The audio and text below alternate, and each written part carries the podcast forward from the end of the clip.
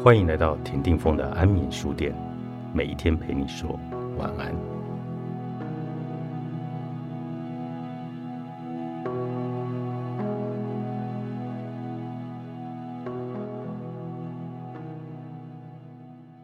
记得小时候，一个夏天的夜里，有一只飞虫飞进了我耳朵里，我慌张的使劲的拨弄耳朵，可是那只顽皮的小虫死活都不肯出来。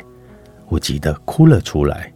奶奶取出一滴清油来，她说：“往耳洞里滴几滴清油，就可以把飞虫的翅膀粘住，然后憋死它。”而母亲却让我站起来，把耳朵对着明亮的灯泡，并像变魔术一样的趴在我的耳根上，喃喃低语：“虫儿，虫儿，快出来，给你光亮，让你玩。”果然。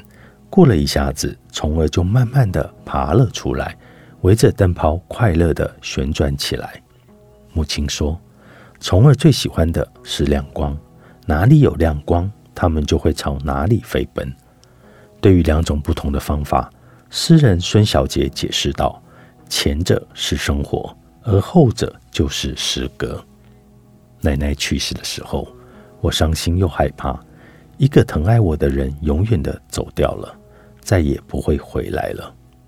蓦然间，令我感觉到生命的黑暗。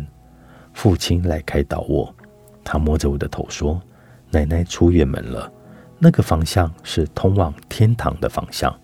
上帝正在花园里召唤他呢，因为上帝喜欢他。”我知道奶奶是一个很虔诚的基督徒。这样的解释让我的心锁顿时打开。父亲把我的悲伤改编成了童话，从此我微笑着生活。我知道奶奶希望我这样，无论走到哪里，我都会给自己也给别人报以微笑，把手中的爱尽力扬洒到世界的每一个角落。同样是小学三年级的学生，在作文中说，他们将来的志愿是当小丑。一个老师批之为。胸无大志，孺子不可教也。另一个老师祝愿道：“愿你把欢笑带给全世界。”有一次到日本伊豆半岛旅游，路况很差，到处都是坑洞。其中一位导游连声抱歉，说路面简直像麻子一样。另一个导游却诗意盎然地对着游客说：“诸位先生女士，我们现在走的这条路。”正是赫赫有名的伊豆迷人酒窝大道。人生也是这样，当你被一件事情困扰的时候，你有没有想过换一种方法来解决它呢？我们每一个人都无法主导生命，却可以改变生活。那个时候，你会觉得生活是一件很诗意的工作，而不仅仅是从一只肩膀来换到另一个肩膀的疼痛。生命中没有导演，无法为自己的人生进行彩排，但我们可以是编剧。尽管每一个人的生活都会是一本陈年旧账，但我们可以把它变成自己想要的题材。